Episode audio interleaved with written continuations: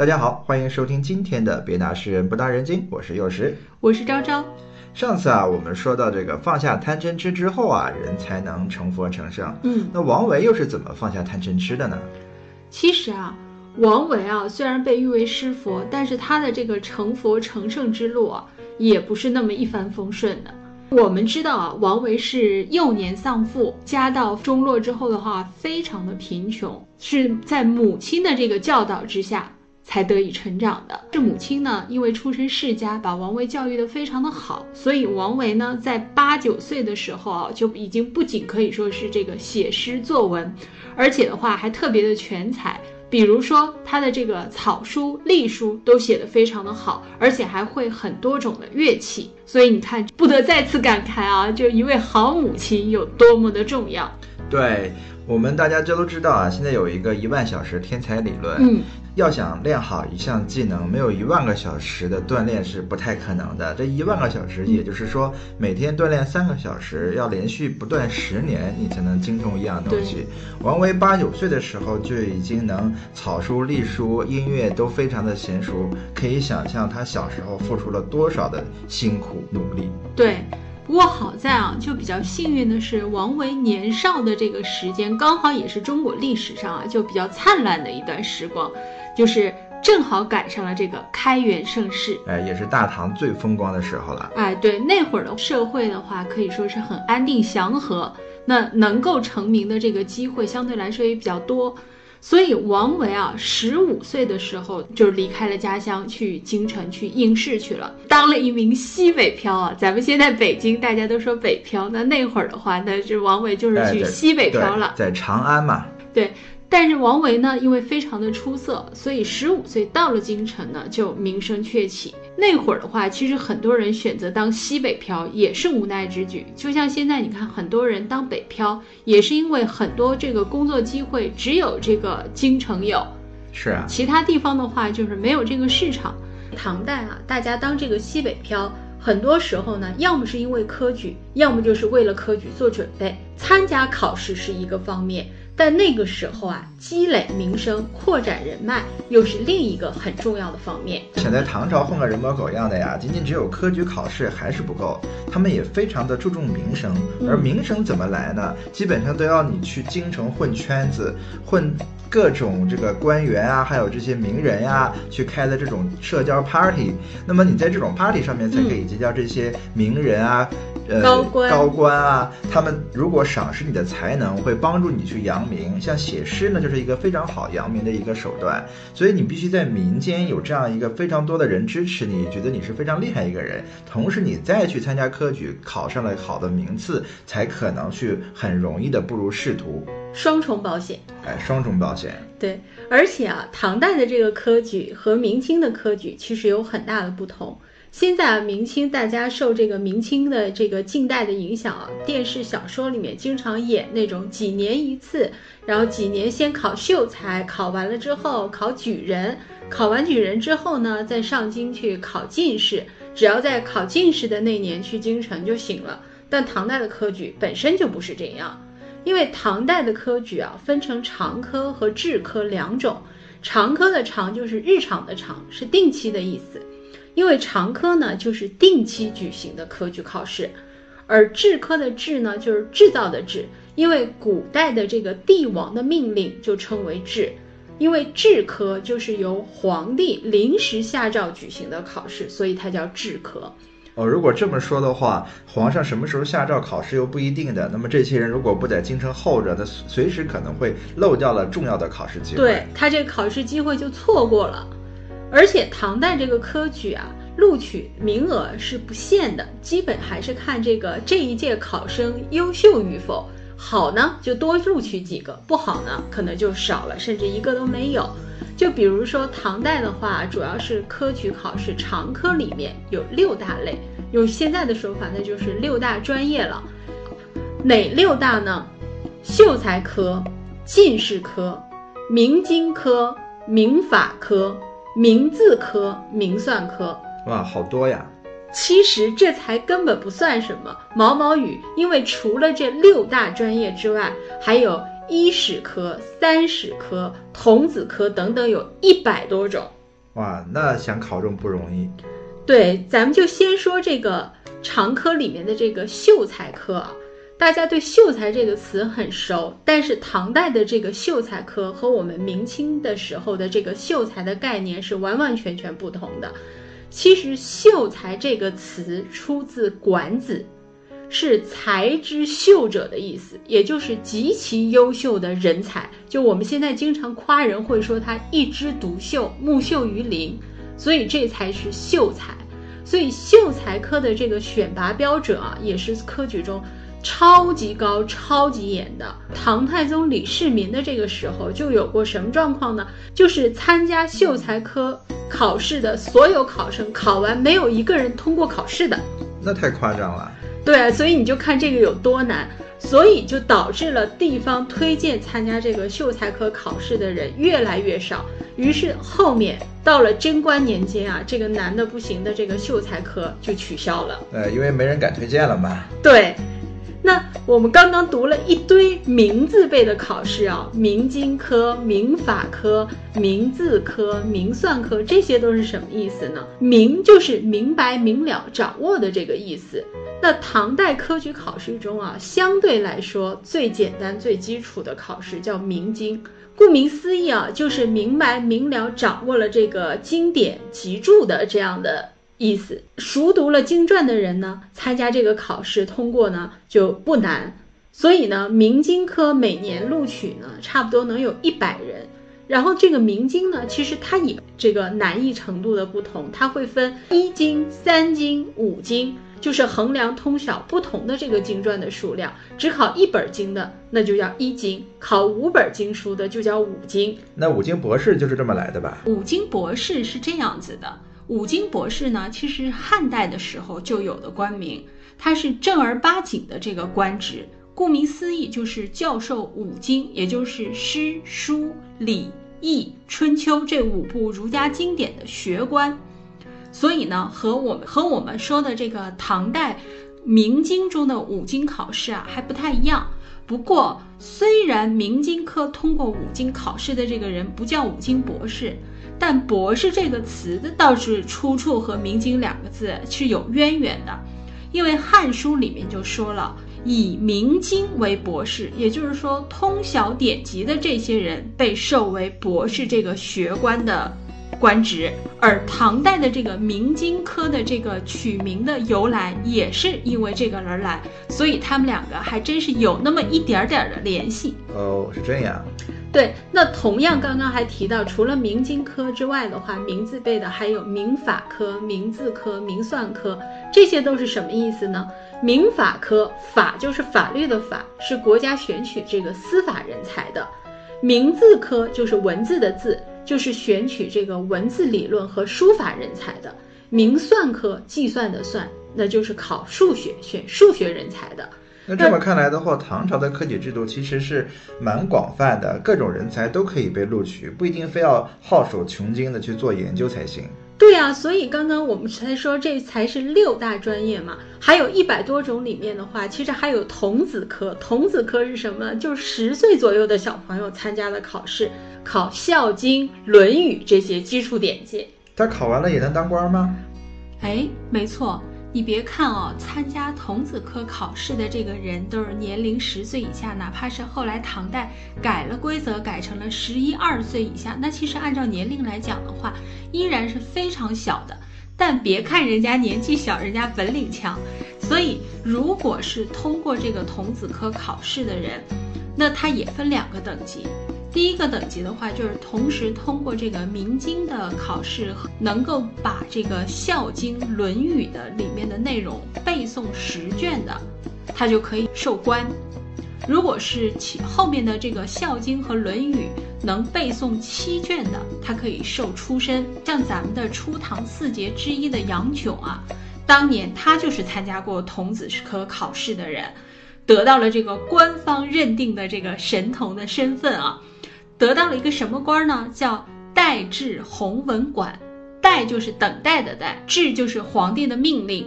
弘文馆是什么意思呢？宏大的宏，文学的文。弘文馆是国家的这个藏书之所，也就是皇帝啊招纳这个文学知识的这个地方。代治弘文馆的意思就是在杨炯到了这个里面的话，他是一边学习一边看书，然后同时呢做皇帝的这个后备顾问，随时等候召见。代治弘文馆这个是官职的人，会每天有一个人轮流到宫门那儿去候着。等待这个皇帝的诏书，万一皇帝有事要问的话，所以这是一个后备皇帝顾问的这样的一个概念啊。那当时杨炯的话，其实做这个代治弘文馆，因为是十一岁中了这个官，但是他一待就待了将近十六年，一直当这个后备干部啊。早早的到京城当这个西北漂，就是为了积攒名声。那你有了这个童子科的这个金字招牌的话，以后的路也是你的这个敲门砖啊。哎，所以京城户口非常重要，大家都要去京城才行。你看啊，就咱们刚刚说的，这还只是每年都开考的这个常科啊，就已经包括了经典的这个经文，包括了法律。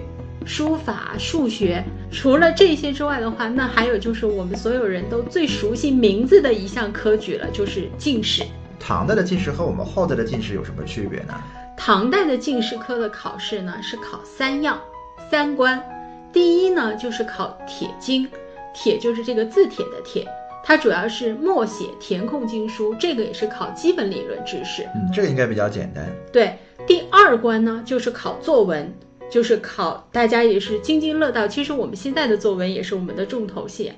那考什么呢？一诗一赋，也就是做一篇赋，写一首诗。哦，这就要看文学功底了。对，这个主要是考文学功底，而且不仅仅是文学功底。你这个赋的话，其实它就包含了你用用文学手段去阐述这个政治和社会问题的能力。哎，据我所知，后代啊，第一次比较重大的科举考试，就是在王安石时候举办的一个科举考试。那个时候就把这个诗词考试这部分给拿掉了，嗯，也因此呢，惹了像苏东坡这些呃诗词非常棒的人的强烈反对啊，因为他们就觉得诗词啊，它不仅仅是说你写的好看，同时它也能代表一个人的情志和他的这个思想。所以，如果把诗词拿掉了，仅仅是考经历的话，那就可能会把那些真正有才华、思想。很活跃的人就给卡掉了。对，所以你看唐代科举就很科学啊，且有基础。同样的话，再有进阶版，那就是考这个文赋。还有第三关，第三关是考什么呢？就是考对当前实务的这个对策。而且这个时是考多少道题呢？考五道题是最多的。嗯，好多。对，所以进士科啊，一般就非常的难考，录取率啊，基本就是百分之一。因此呢，当时呢就有这么流行的一句话，叫做“三十老明经，五十少进士”。明经科比较容易考，进士科比较难。三十岁，如果你考取了这个明经呢，已经是年龄比较大了，所以叫三十老明经；而五十岁考取了进士，还是算很年轻，所以叫五十少进士。还有七八十岁考上进士的人呢。对，所以进士那就是真难考。就咱们的这个大诗人白居易啊，他也是进士及第，参加过科考的。当时的话，白居易啊，就是在贞元十六年的时候进士及第，同时考中的十七个人在一起啊，雁塔题名。白居易呢就很得意的写下了一个叫“慈恩塔下题名处”。十七人中最少年，很嚣张啊！是他应该是最年轻的一个考上进士的人，而且可以看得出，一共只有十七个人考得上。对，所以他自己非常得意，沾沾自喜的写了十七人中最少年。那这一年白居易有多少年呢？多少年？二十九岁。哇，那也不小了。就是同样，就像你刚刚说的，才录取十七个人。唐代的前期的话，进士的话，基本每科就是十几个人。对，如果这么说的话，后代我们很流行的一个成语“榜下捉婿”，就是放榜时候，很多有钱的大官啊，会跑到这个发榜的地方去抢新科的进士来当女婿。这个事情在唐朝应该不太可能发生，因为唐朝的进士年龄都太大了。但是唐代还真是很多人都是考完进士才婚配，所以很多唐代的这个诗人啊，婚配年龄都非常的晚，都二三十岁。二三十岁都算年轻的了。对，就判了这种七八十岁的怎么办？这种才是家婿嘛。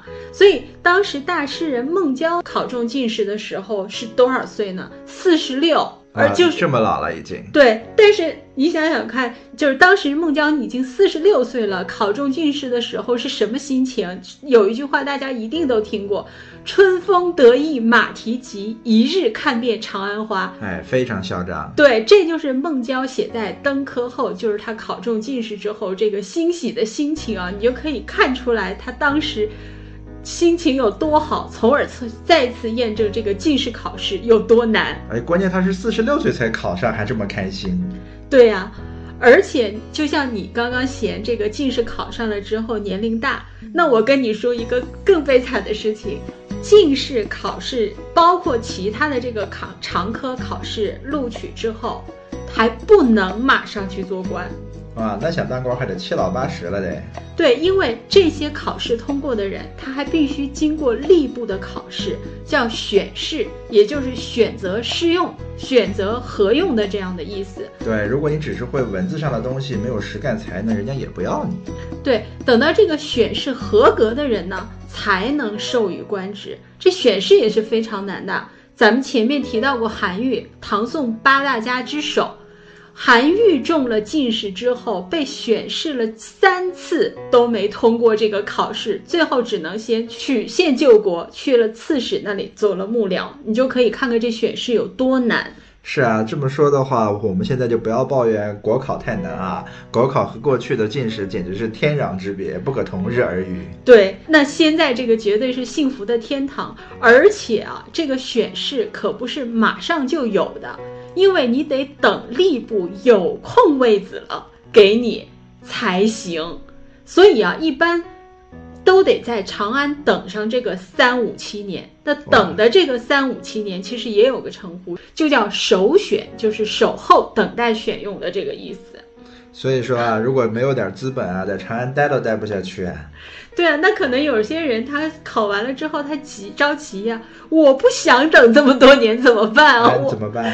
我毕竟考上进士都这么难了，我五十岁考上都算年纪小了，等个三五七年，再等个三五七年，我人都在不在了还是两说了，对不对？嗯我就想马上当官为民造福，那不枉我来这个世间走一趟了怎么办啊？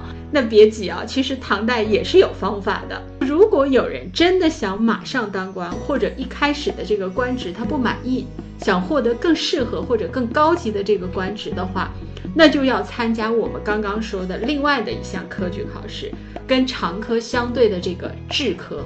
哦，那制科是不是更难呀？制科的话，名目更加繁多，制科呢也分很多很多的内容，但是制科呢不是要死记硬背就能通过的，它更加需要这个结合实事进行分析理解。说白了就是考治国方略，因为这样的考试啊，才能选拔出真正的人才。我们简单粗暴一点的理解的话，就是制科就是进士科的加强精英版。呃，研究生了。哎，对，难度的话比进士还要大，所以如果考中了这个制科，他就可以马上授予官职，不需要再苦苦的等候这个首选了。为什么制科可以马上授予这个官职呢？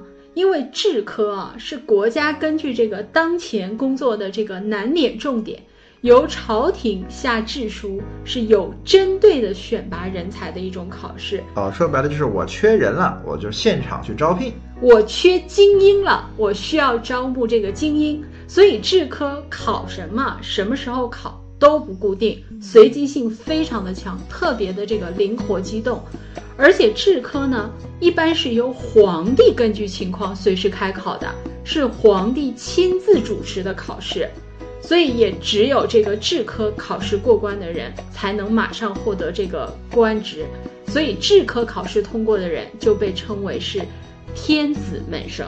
啊，那比如说现在我们要向西域开战，那我会开一个什么样的制科呢？哎，你看啊，当前你要去打仗，急需这个武力的这个人才，那朝廷就会设一个叫武足安边科。武就是武功的武，足就是足以的足，安边就是安顿边防的意思，科就是科目。就是武功足以安定边防的意思嘛？对，就是武功盖世，用兵如神。其实制科的这个名字还都是比较浅显明了的，因为它是非常有针对性的这个考试嘛，让人一看这个名目就知道，哎，我要招的是什么样的人才。同样的，如果需要发掘这个治国良才的话，皇帝就开始发了一道制书，就说我要开文以经国科。哎，就哪几个字呢？就是文化的文，文有文化足以。安邦定国，经国就是经理国家、经纬国家的这样的一个概念。哦，这个蛮好，如果有的话，我也想考考。嗯，你应该有希望的。那制科里面啊，相对来说含金量最高、影响最大、影响也最久的，可能就是博学宏词科。哎，这又怎么说呢？博学就是我们常说的这个博学多才，就是了解的知识非常的广博，学识渊博，知识丰富。博学这个词其实也是出自《礼记》，所以你看啊，博学宏词科的这个制科的名字都这么讲究了，那要选拔的人才肯定就自然更讲究了。哎，最高级别人才。对呀，所以光博学还不够，后面还补充了说我要宏词。什么叫宏词呢？宏就是宏伟的宏，宏词就是这个人啊，他写作的文章不仅得文采斐然，同时呢还得非常的有内涵。既要有思想上的这个视野和格局，又要有辞藻的优美，同时还得了解时事，能把这个思想实际应用于时事，适合治理此刻的这个国家所用。你看看这要求高不高？啊，实在是太高了，这是地狱级别难度。对呀，所以这个博学宏词科啊，在这个制科的科举考试中啊，地位非常的崇高。通过这个考试的人啊，往往也是受到人们的这个羡慕和赞扬。考生自己的这个喜悦程度一点都不会亚于这个进士及第，可以够吹一辈子了。对，所以博学宏词科从唐代开始就一直保留了下来，到了宋代甚至清代都还有。嗯，只不过到后代的影响应该没那么大了，因为大家都基本只知进士，不知其他了。对，进士的话确实是后续发展越来越大。那其实参加这个制科考试的这个考生，其实都是由全国各地推选出来的。但是制科考生的成分啊，可就非常复杂了。他们可以啊，咱们先说可以是什么人？他可以是普通百姓，也可以是获得进士，也可以是明经及第，但是还没有授予官职的这些人，也可以是在职官员。但是制科录取的人啊，极少。多不过十来人，少的话甚至一两个人。对，人家用什么人招什么人嘛，所以肯定不会大批量的，没多余的空位子给你的。所以呢，竞争也是更加的激烈。所以制科考试呢，就有两个特别有趣的现象。第一点，咱们说了，虽然人人都可以参与制科，但是活跃在制科考场的人，大多数都是已经有功名，就是已经进士及第、明经及第，甚至有官位的这些才子们了。为什么呢？因为严格的说，从意义上来讲，它更接近于像是吏部呃筛选干部一样，是对于在职干部的这个进行考察、提拔、任用的手段之一。所以，唐代的这些著名的我们知道的，比如说元稹、张九龄、白居易这些人，其实都参加过制科，都是有了功名之后参加的制科。哎，这也蛮科学的啊！就是我国家需要什么人了，我单纯去为了这件事情制定一套方案，去再去选拔人才，不像现在啊！现在就是呃，随便你只要级别够了，我就把你扔那里，你可能根本对这个行业完全不了解，但因为你级别够了，你就能当这个官。对，所以经常就会管不好这摊事情。没错，所以你看唐代的这个制科，其实都是术业有专攻的这样的一个思想来选选拔这个人才的。那第二点啊，就有趣的是什么呢？就是虽然制科很牛，但是唐代人还是认为进士科才是最牛的。哎，都是有一颗文青的心啊。对，所以唐代的才子们呢，在没有考进士之前呢，往往是拒绝参加制科考试的，因为他们认为啊，虽然通过了这个考制科就可以马上当官，但是呢，不够有面子。因为只有进士科才能充分的展现这个才华，全才。哎，对，跟我们后代的这个常说的这个科举考试是封建流毒啊，专门坑害什么读书人，让读书人读都读傻了，失去创造力了，其实完全是不一样的。你看我们唐代科举的话，可以说是非常受欢迎的。能考上唐代科举的人，那都是才高八斗、学富五车的人。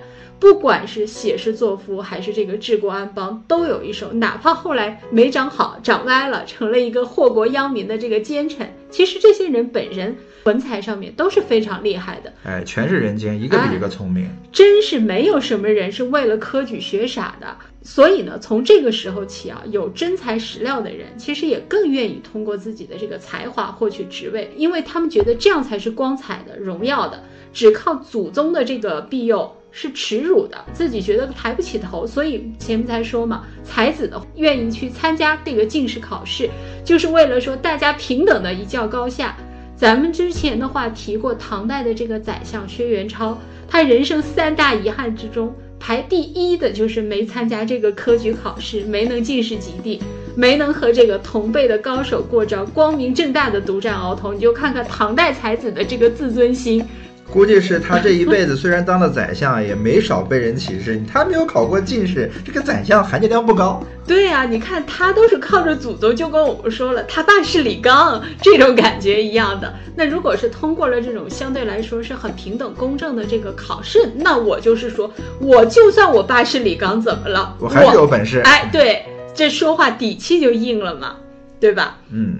好今天有关科技考试呢我们就说到这里下次我们继续聊大家再见。再见。